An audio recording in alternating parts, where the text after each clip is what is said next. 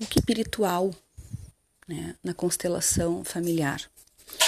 Espiritual tem menos a ver com a religião né, e mais a ver com sentir-se conectado a algo maior, com integração, sentir-se integrado. O que, que é isso? Mesmo alguém que não acredite em Deus, que não tenha religião nenhuma?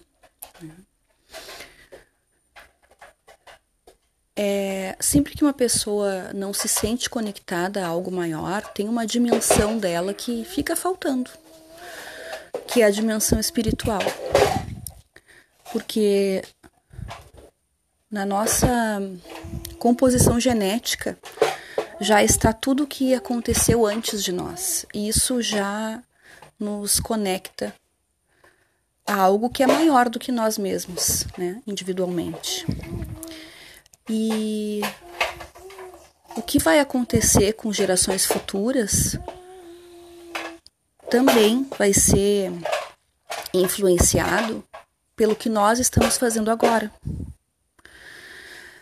Então, tem como alguém não estar conectado a algo maior?